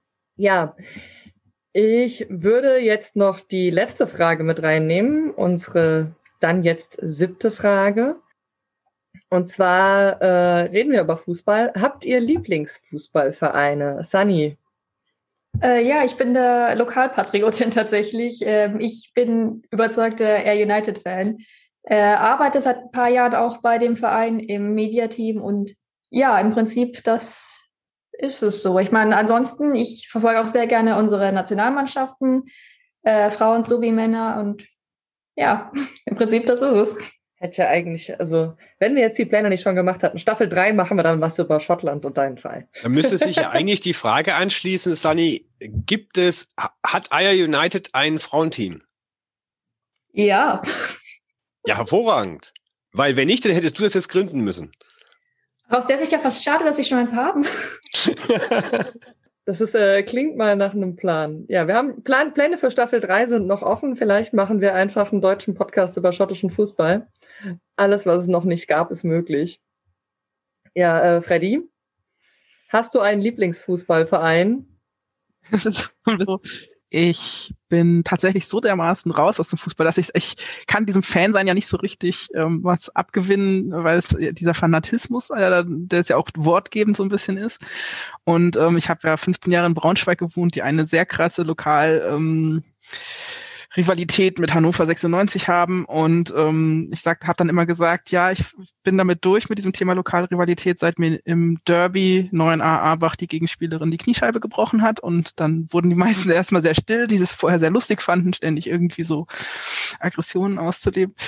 Und ähm, es war aber tatsächlich immer so, dass ich, ähm, wann immer Freiburg zum Beispiel nach Braunschweig kam oder sowas, ähm, mein Herz schon sehr an diesem SC Freiburg gehangen hat, den ich ja auch sehr dafür geschätzt habe, dass die zum Beispiel nicht so Trainerkarussell machen und solche Sachen und auch irgendwie nicht nur irgendwie ständig ähm, höher, schneller, weiter, größer, viel mehr Geld und so weiter, sich verschulden und so, die Art, wie dieser Verein geführt wird. Mm. Und damals eben in der, vor allem die, die, den Männerbereich. Und das fand ich schon ziemlich cool. Und es ist ja auch so, dass dann überraschenderweise inzwischen zwei südbadische Teams in der Frauenbundesliga etabliert und das war so, habe ich ja, glaube ich, auch schon in unserer Folge erzählt ich weiß jetzt noch nicht mehr, ob es in der ersten oder, oder in der gesendeten Aufnahme war, dass es, dass wir niemals gedacht hätten, dass in Südbaden jemals noch mal ein Team eine Chance hat, in diese Bundesliga zu kommen, weil das, der Abstand einfach zu groß war. Sand hat es ja schon viel früher noch mal in den 90ern schon mal geschafft. Und dann gucke ich natürlich, wie Sand spielt. Das ist aber auch so, dass meine älteste Freundin, die ich noch aus Freiburger Zeiten habe, ist ähm, Torhüterin bei Sand gewesen früher. Und irgendwie waren wir dann auch mal 2015 bei Sand gegen Wolfsburg, sozusagen unsere letzten Teams gegeneinander. Ja, also es geht so mit, mit Lieblingsvereinen ähm, und das absurd, also das Abgefahrenste war, als besagte Freundin Moni ähm, hier das letzte Mal zu Besuch war, es war noch in der Vor-Corona-Zeit, ähm, guckten wir, wollten wir eigentlich ins Kino und ich sagte, lass uns gucken, ob wer da ein Heimspiel hat, weil dann ist hier immer so viel los. Ich wohne vom Stadion. Äh, dann sollten wir gucken, dass wir irgendwie, dass wir nicht mit diesen mit, mit diesen Menschenmassen in Kollision kommen. Dann spielten die gegen Freiburg und dann sind wir ins Stadion gegangen. Also Moni schenkte mir spontan nachträglich zum Geburtstag Tickets, äh, ein Ticket und wir sind dann und es gab auch nur noch Plätze direkt neben dem Freiburg-Block und es war das erste Mal, dass ich im Stadion war und ich war für Werder und nicht für, für Freiburg. Und ich dachte, was ist denn jetzt los? Mein Leben verändert sich, so das geht so nicht. Ähm, nun hat Werder aber halt auch eine, ähm, also als ich hierher kam vor ein paar Jahren, ähm, so eine Kultur von, sie unterstützen ihr Team, egal wie hart der Abstiegskampf ist. Und das, ähm, das ist halt irgendwie zum Beispiel völlig anders als das, was in Hamburg läuft, wo die dann irgendwie Kreuze aufstellen am Trainingsplatz und ihren und ihr Team mit dem Tod bedrohen, wenn sie wagen sollten abzusteigen. Ähm, und deswegen habe ich irgendwie auch ein bisschen so ein, so ein kleines Stückchen Herz. Aber also es, ich habe nicht so viel Fußballstück Herz mehr, aber von dem ist irgendwie ein bisschen jetzt auch bei Werder gelandet. Ich weiß nicht, wie das passieren konnte ja, ich bin auch in, in, Braunschweig gerne ins Stadion gegangen und sowas, habe natürlich auch für Braunschweig gehalten, aber es war nie so, dass ich sagen würde, ah, mein liebster Fußballverein oder sowas. Dafür war mir das halt auch ein viel zu homophobes, homofeindliches Umfeld da oder Atmosphäre. Also insofern, ähm, eigentlich, eigentlich müsste es immer noch der SC Freiburg sein. Und ich habe ja im Verein direkt daneben angefangen, Fußball zu spielen bei Postian. Ähm, ich habe Jogi Löw damals im Stadion noch gesehen und so. Wir haben uns, bis wir 14 waren, als unter Zwölfjährige kostenfrei reingeschmuggelt. Also insofern natürlich irgendwie verbindet mich sehr viel mit dem SC Freiburg, aber oh ja, also ich bin grundsätzlich für guten Fußball und immer gegen Bayern München. Apropos Bayern München. Sven weiß direkt, wer dran ist. ja, das ist mir tatsächlich neu, dass Freddy komplett gegen Bayern München ist. Ähm, das passt dann natürlich hier überhaupt nicht zusammen. Ähm, ja, hatte ich ja eh schon erwähnt, äh, Bayern München. Also ähm, ich habe eigentlich zwei, hauptsächlich zwei Vereine, ähm, was halt damit zusammenhängt, dass ich äh, im Osten groß geworden bin und ähm, wir ich hatte natürlich meinen Verein im Osten und dann habe ich mal mit meinem Vater zusammen äh, die Sportschau geschaut in der ARD und ähm, brauchte dann natürlich auch irgendwie noch ein Team im Westen. Und äh, das waren die Besten damals halt ähm, der FC Bayern. Die wurden halt einfach am meisten immer irgendwie in den Ausschnitten gezeigt und äh, mir hat der Fußball gefallen und so bin ich halt damals Bayern-Fan geworden zu Zeiten, als äh, der erste FC Nürnberg noch Rekordmeister war. Man mag sich das gar nicht mehr vorstellen. Und ähm, als der FC Bayern auch sechs Millionen Mark Schulden hatte. Der komplette Wahnsinn.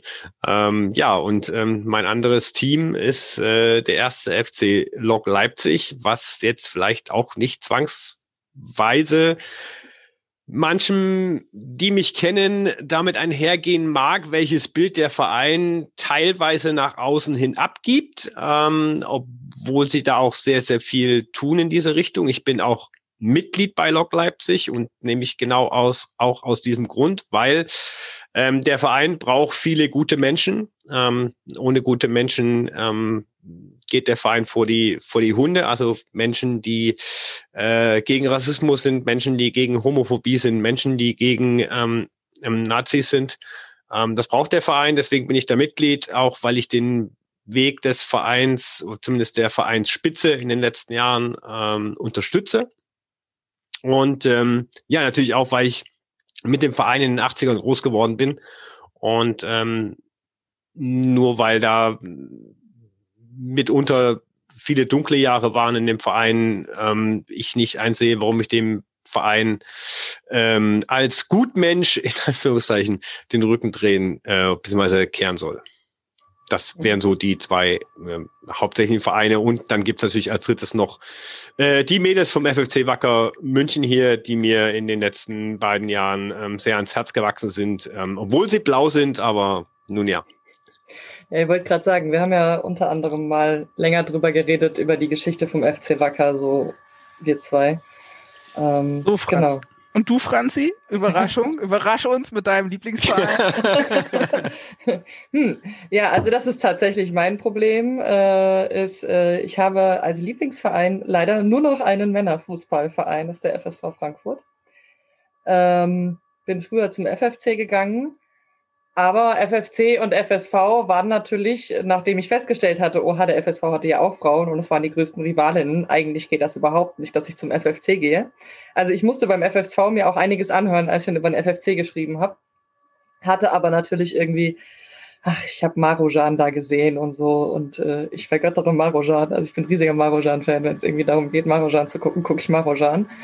Und ähm, ja, deswegen würde ich sagen, ich habe also hadere auch sehr damit, dass der FFC zur Eintracht gegangen ist, weil ich so ein bisschen das Gefühl habe, dass das eine krasse, krassen Part von Frauengeschichte unsichtbar macht.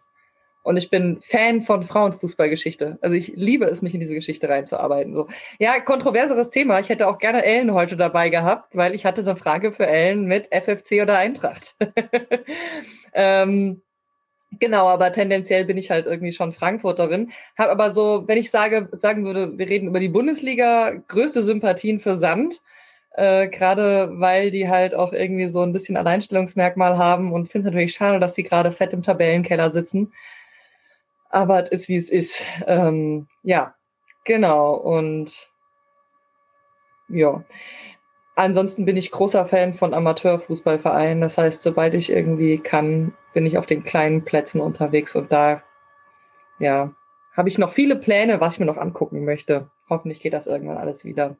Ja, Sascha, du hattest vorhin ja schon erwähnt, dass du irgendwie eigentlich in anderen Fußballgefilden rumläufst. Hast du einen Fußballverein? Einen Liebsten? Ähm, ja, habe ich tatsächlich. Ähm, wobei kein Verein. Ich muss sagen, spätestens seit Corona und seitdem Fußball so unter Laborbedingungen gespielt wird, ähm, kriegt mich das gar nicht mehr. Also ich hatte tatsächlich irgendwie mal ein Sky-Abo, das habe ich irgendwie alles abbestellt. Und ich gucke auch noch nicht mal irgendwie mir die Ergebnisse an. Das interessiert mich einfach überhaupt nicht mehr, Vereinsfußball. Ich weiß nicht warum, aber es packt mich gar nicht.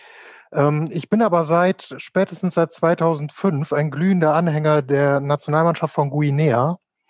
Ähm, ich, das ist mein, mein Guilty Pleasure, ist, dass ich jeden Afrika Cup gucke. Ich habe, glaube ich, seit etwa 2005 kein einziges Spiel des Afrika Cups mehr ver, äh, verpasst, ähm, weil ich es einfach sehr, sehr cool finde, dass das da noch deutlich weniger um Geld geht. Ähm, ein Großteil der Spieler spielt mittlerweile in der Premier League oder in der Bundesliga und verpasst dann einfach mal irgendwie so zwei Monate der Saison, weil die nicht, ähm, ja, weil die FIFA kein, keine Rücksicht auf diesen Afrika Cup nimmt, um Afrika Cup zu spielen. Das finde ich ziemlich cool.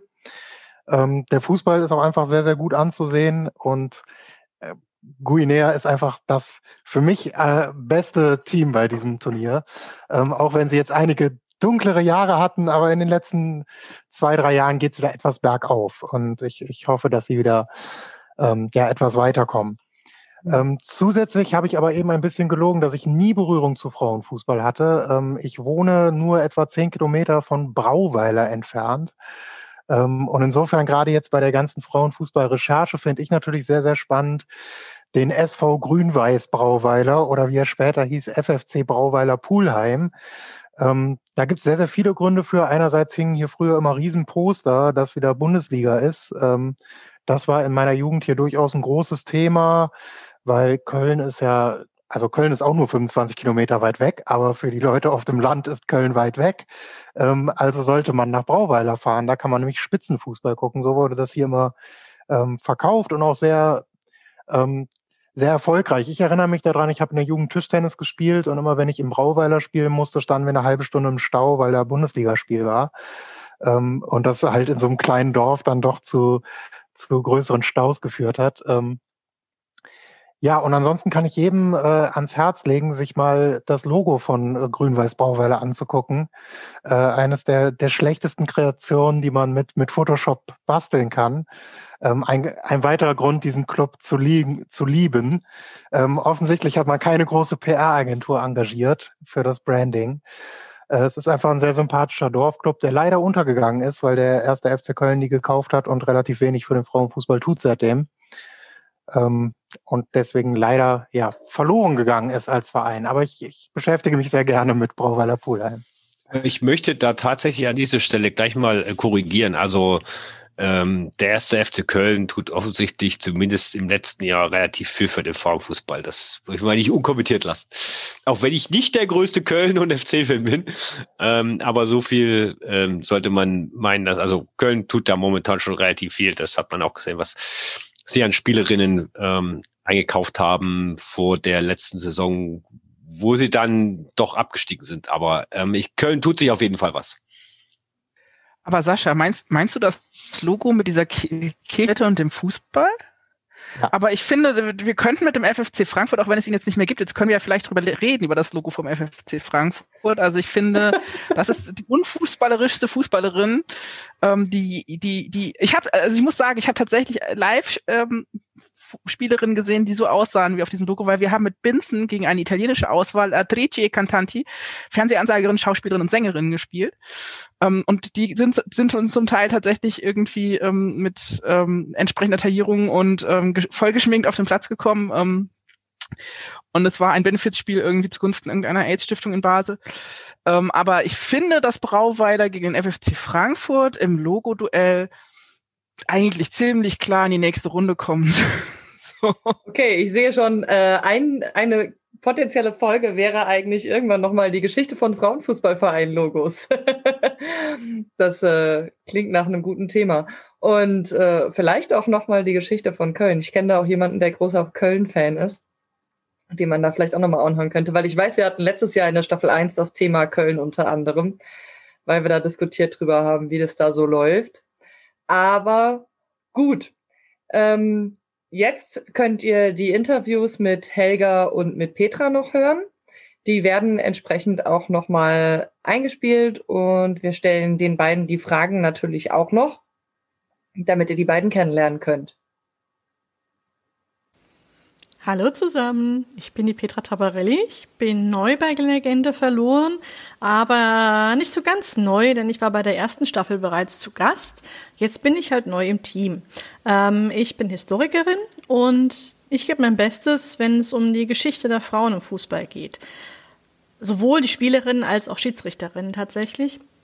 Ähm, wir wissen ja alle, dass der Fußball in Deutschland in den oder Anfang der 1920er Jahren zu boomen begann und mittlerweile sollte es auch bekannt sein, dass es eben nicht nur Männerfußball war, sondern schlicht Fußball, also der ganze Fußball betraf. Und die andere Sache, Schiedsrichterinnen im Männerfußball, das ist dann nochmal eine ganz andere Sache, ein bisschen spezieller. Ähm, denn es ist ja so, dass ab einem gewissen Alter dass kein ähm, gemischtgeschlechtlichen, gemischtgeschlechtliche Teams mehr gibt, Fußballteams mehr gibt, ähm, sondern eben dann tatsächlich auch sehr binär getrennt dann eben zwischen Männer- und Frauenfußball unterschieden wird.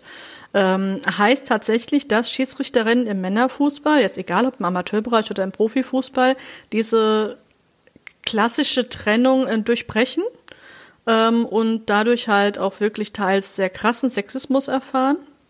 Natürlich auch teils starkes Empowerment, ähm, aber da werden mir sicher einige beipflichten, gerade bei Frauen im Fußball oder auch in anderen männerdominierten Bereichen.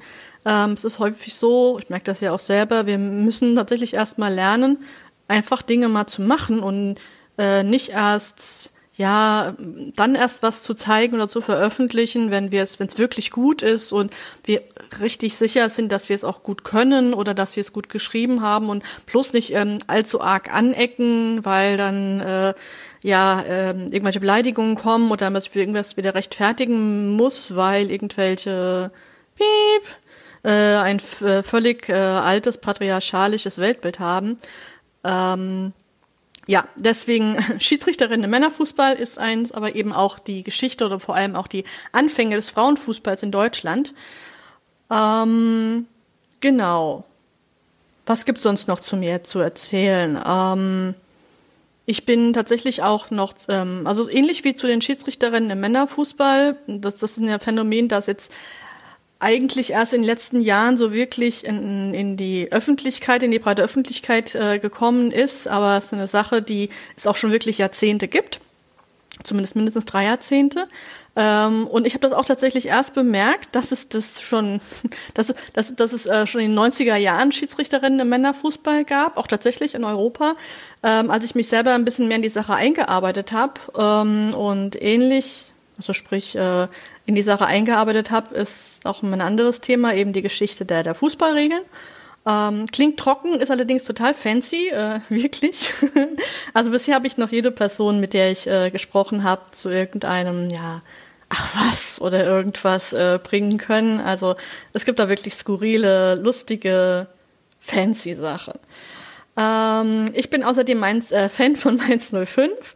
Ähm, ich bin Teil des Podcastes FRIF, Frauen reden über Fußball und auch im Finn-Netzwerk und bin abseits des Fußballs Stadtarchivarin. Also ich habe nach dem Geschichtsstudium ähm, schon während meines Geschichtsstudiums als Archivarin angefangen zu arbeiten und ähm, bin da quasi im Aufbau eines Stadtarchives, das es so noch nicht gab, ähm, in Bingen am Rhein. Also es gab zwar schon ein Stadtarchiv, aber das war eher, ich sage jetzt mal, da wurden die alten Sammlungen betreut, ähm, aber es war kein wissenschaftliches Stadtarchiv. Da arbeite ich in Teilzeit und die andere Zeit eben als freie Fußballhistorikerin. Ähm, also schreibend, erzählend, beratend. Äh, und tatsächlich habe ich noch mehrere Herzensprojekte. Also ja, das erwähnte mit den Schiedsrichterinnen ist äh, aktuell äh, eines. Ein anderes ist meine Biografie über den ähm, Zeit, Zeit, seines Lebens sehr beliebten Simon Rosenberger, ähm, einem Fußball-Around-Talent, vor, vor ungefähr 100 Jahren gelebt hat, das allerdings heute fast gänzlich oder das heute quasi gänzlich vergessen ist, weil er als Kind jüdischer gläubiger, jüdischgläubiger Eltern eben in der NS-Zeit schlicht aus der Erinnerung ja getilgt wurde, also bewusst einfach nicht mehr an ihn erinnert wurde. Und ein anderes persönliches Herzensprojekt ist mein Kellerarchiv tatsächlich mit alten Unterlagen von meinem verstorbenen Opa, in dessen Haus ich wohne. Das äh, muss ich auch mal wieder auf Vordermann bringen und ähm, ja, mal gucken, was dann noch vielleicht an Schätzen zutage kommt. Ähm, genau, das gibt es im Grunde zu mir zu erzählen. Äh, das heißt, von mir hört ihr vor allem eben Historisches, ähm, gerade in Bezug eben auf den Frauenfußball in Deutschland, wobei ich auch ja durchaus durch den anderen Ländern, also ein bisschen was über England und, und Frankreich weiß ich auch, aber ähm, wirklich tiefer drin bin ich nur bei Deutschland ähm, und halt Schiedsrichterin im Männerfußball. Ja. Ihr dürft euch also auf jeden Fall auf eine Folge mit Petra über Schiedsrichterinnen freuen und genaueres verrate ich jetzt aber noch nicht. Als nächstes kommt die Vorstellung von Helga. Spitzenunterwäsche und Fußballtrikots in einer Collage. Ich glaube, das ist meine erste Erinnerung an Frauenfußball und wenn ich so drüber nachdenke, ist es eigentlich auch ganz furchtbar. Ich glaube, in den 90er Jahren gab es mal so eine Diskussion darüber, wie Frauenfußball ähm, spannender werden könnte oder mehr Leute interessieren könnte. Da war das irgendwie so in der Tagesschau oder beim ZDF zu sehen. Ich weiß es nicht mehr. Ich habe echt versucht, es zu googeln, aber ich habe es leider nicht gefunden. Und es ist auch wirklich sehr bezeichnend, glaube ich, dafür, worüber wir hier manchmal reden werden. Aber das ist leider echt meine erste bewusste Erinnerung an Frauenfußball. Anyway, ich habe mich nicht abschrecken lassen und äh, habe mich einfach weiterhin dafür interessiert, weil ich es natürlich trotzdem spannend fand, dass nicht nur Männer Fußball spielen dürfen. Und ähm, in den 90er Jahren kam dann natürlich noch hinzu, dass da auch die ersten Erfolge kamen. Birgit Prinz ist dann ja sehr berühmt geworden. Die ganzen Europameisterschaften wurden gewonnen. Das fand ich dann viel schöner. Und leider ist natürlich ein Problem, dass man das sehr schwierig im Fernsehen sieht. Also das werden nicht so viele Spiele übertragen. Es ist manchmal sehr kurzfristig. Auch das ist sicherlich allen bekannt. Deswegen habe ich Frauenfußball mehr immer am Rande ähm, verfolgt. Aber immerhin heutzutage ne, gibt es auch Push-Notifications in Apps. So bin ich dann zu Legende verloren gekommen. Ich habe die erste Staffel gehört, denn neben Fußball interessiert mich auch so verlorene Geschichte oder Geschichte, wo man immer denkt, ach, da gab es ja früher gar nichts. Und wenn man dann genauer hinschaut, merkt man doch, da gab es ganz viel. Es ist nur nicht unbedingt im gesellschaftlichen Bewusstsein angekommen. Und am Ende der ersten Staffel gab es dann diesen Aufruf, wo ich dann dachte, hm, dann mache ich einfach mal mit. Jetzt weiß ich ja, wie der Blick aussieht auf die zweite Staffel, welche Themen da schon sind und muss sagen, ich finde das sehr spannend. Es gibt einen Blick über den Tellerrand, über den deutschen Tellerrand hinaus, über den Fußball als Fußball an solchen hinaus. Es geht um andere Länder, um einen Rückblick, um einen Ausblick. Ich weiß gar nicht, wie viel ich hier spoilern darf, deswegen lasse ich es an der Stelle bleiben und gucke selber nochmal zurück. Aus der ersten Staffel, was mir schon im Gedächtnis hängen geblieben ist, ist sicherlich die Folge mit Margret Kratz und Monika Stab, die neben dem Fußball dann ja auf der ganzen Welt auch gearbeitet haben und das ist, wie gesagt, genau mein Ding so. Dinge, die man nicht mitbekommt, Arbeit, die, die von außen sehr unsichtbar aussieht. Davon mehr zu erfahren, finde ich immer spannend. Vom Fußball weggehen. also, was habe ich noch gemacht? Ich bin eigentlich Redakteurin bei einer Technikzeitschrift und da schreibe ich über DIY-Projekte rund um Mikrocontroller und 3D-Drucker und Einplatinenrechner und habe auch tatsächlich äh, Ingenieurwissenschaften studiert. Äh, Im Internet kennt man mich meistens noch, weil ich vor zehn Jahren, oh Gott, schon so lange her, bei der Mädchenmannschaft geschrieben habe, da eben über Feminismus, aber durchaus auch über Sport und Frauenfußball auch. Was mache ich jetzt sonst noch? Ein Hobby während Corona, was ich noch niemandem verraten habe, wirklich niemandem, ist Wrestling. Ich gucke jede Woche Wrestling. Äh, Moonsault, Coffin Drop. Ich kenne bald alle Moves. Ganz zum Schluss noch die Frage nach den äh, Lieblingsvereinen. Genau. Was ist mein Lieblingsverein? Äh, bei den Damen habe ich ehrlich gesagt nicht wirklich einen Lieblingsverein. Ich glaube, die Turbine Potsdam ist mir sehr sympathisch. Es liegt auch einfach daran, dass es nie wirklich einen bekannten Frauenfußballverein dort gab, wo ich gelebt habe. Bei den Herren ist das anders. Beim Herrenfußball habe ich in Osnabrück gewohnt und in Liverpool und bin natürlich deswegen jetzt auch Osnabrück-Fan und Fan vom FC Liverpool. Das war's von mir und dann noch euch viel Spaß beim restlichen Podcast. So, Danke für die Beantwortung der Fragen, Helga und Petra. Und äh, jetzt ganz zum Schluss machen wir noch so eine kleine Kurzfragerunde, weil wir haben ja jetzt relativ viel und relativ lang erzählt. Also wenn ihr danach nicht irgendwie unsere ganzen Guilty Pleasures kennt, können wir auch nichts mehr dran ändern. Äh, genau, und wir haben, ich muss gestehen, also ich glaube, Freddy hatte die Idee und ich fand die total geil, weil die machen mittags bei Henning, machen die in ihrem Podcast diese Schnellfragerunde. Runde mit entweder oder. Die erste Assoziation muss man dann sagen, was man besser findet. Und ich würde tatsächlich einfach mal so nach meiner Liste gehen, wie ich das hier stehen hatte. Und ich muss, ja, genau. Und ganz oben steht der Sascha. Also, Sascha, ich habe vier Fragen für dich und du musst immer zwischen entweder oder entscheiden. Matchworn oder Neutrikot? Matchworn. Okay, weil ihr habt vorhin schon gehört, Sascha sammelt Trikots. Das war so einer der lustigen Sachen, die wir, die ich von ihm gelernt habe im letzten Jahr. Dann erste Bundesliga-Saison. Bundesliga Nord, Süd oder Ost? Äh, Nord. okay. Dann, was machst du lieber? Artikel schreiben oder podcasten? Äh, Artikel schreiben. Ah, das war fast schon zu lange im Antworten. Okay, und letzte Frage. Live-Fußball schauen oder durch Datenbanken wühlen? Datenbanken wühlen. Definitiv. genau, Sascha ist derjenige, der für die letzte Staffel endlos Datenbanken durchwühlt hat und aufgearbeitet hat. Und ich gucke tatsächlich extrem wenig Fußball. Ähm, mich interessiert am Fußball eigentlich alles außer die 90 Minuten. Ähm, die interessieren mich nur am Rande. Ja, finde ich sehr lustig, aber auch das ist ja irgendwie ein Teil von Fußball. Gut, die nächste Person in meiner Liste ist Freddy. Ähm, ja, äh, Entschuldigung, ich habe gerade Tonstörung. so. I'm not a cat. Freddy, Wolfsburg oder 9a? Puh, 9a.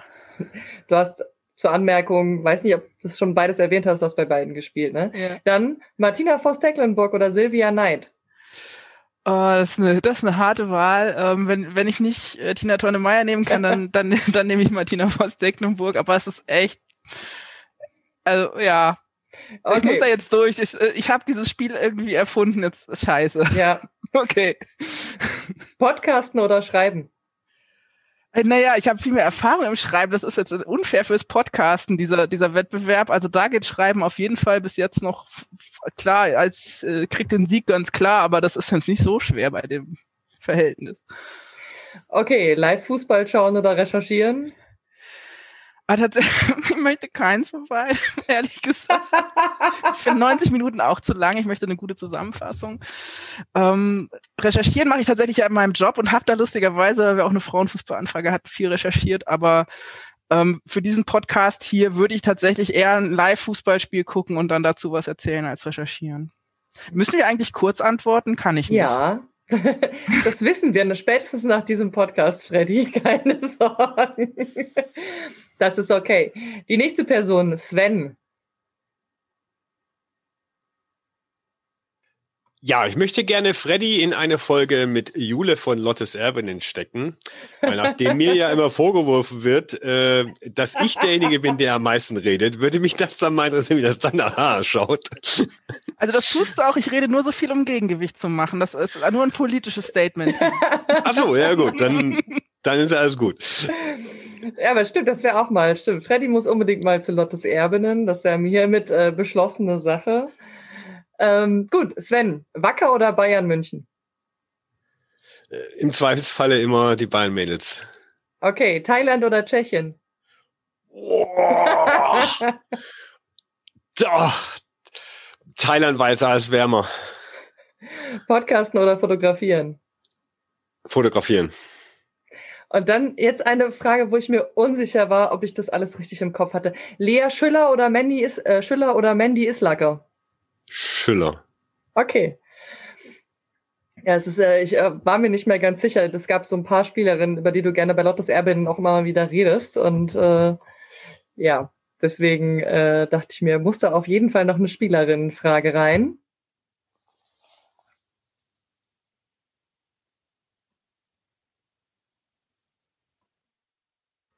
Sunny, ähm, erste oder zweite schottische Liga? Ähm, erste.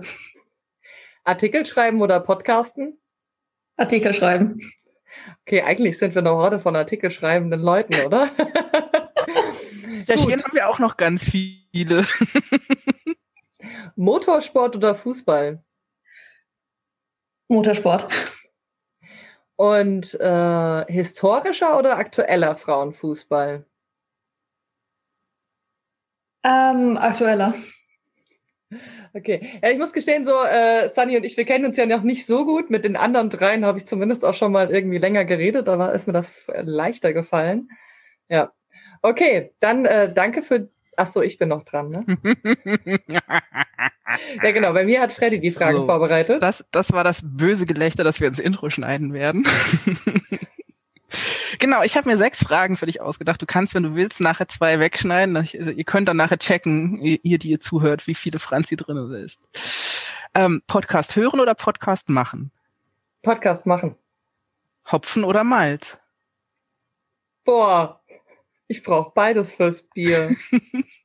Aber tatsächlich Malz. Recherchieren oder interviewen? Interviewen. Teilhabe oder Equal Pay? Äh, äh, ich glaube, ich bin überfordert von der Frage. yes. um, Life Goals Achievement unlocked.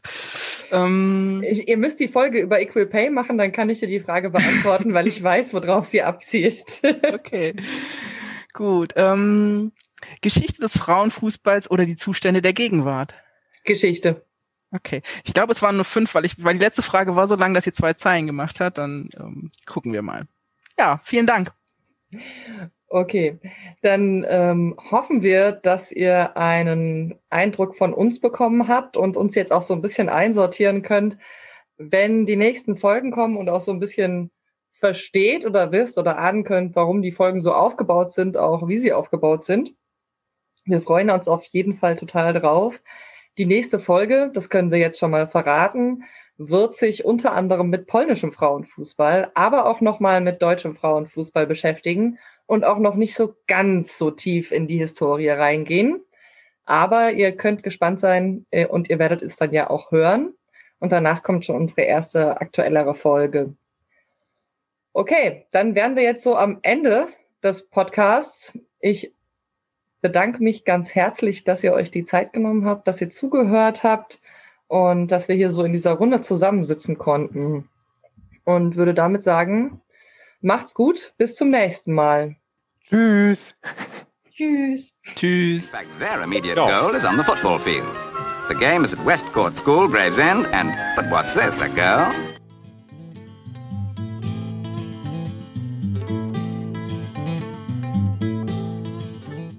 Noch bis 1970 war der organisierte Frauenfußball in Deutschland verboten. Heißt es auch heute noch. Dabei war das mitnichten der Fall. Ja, ich sporte schon, ich habe schon immer Fußball gespielt. Immer? Ja, und jetzt, wie ich das gelesen und gehört habe, dass ein neuer Damenfußballverein ist, da bin ich natürlich dann. Gleich dazugegangen. Ja. Despite the ban, women continued to fight to play the game they loved and break down barriers.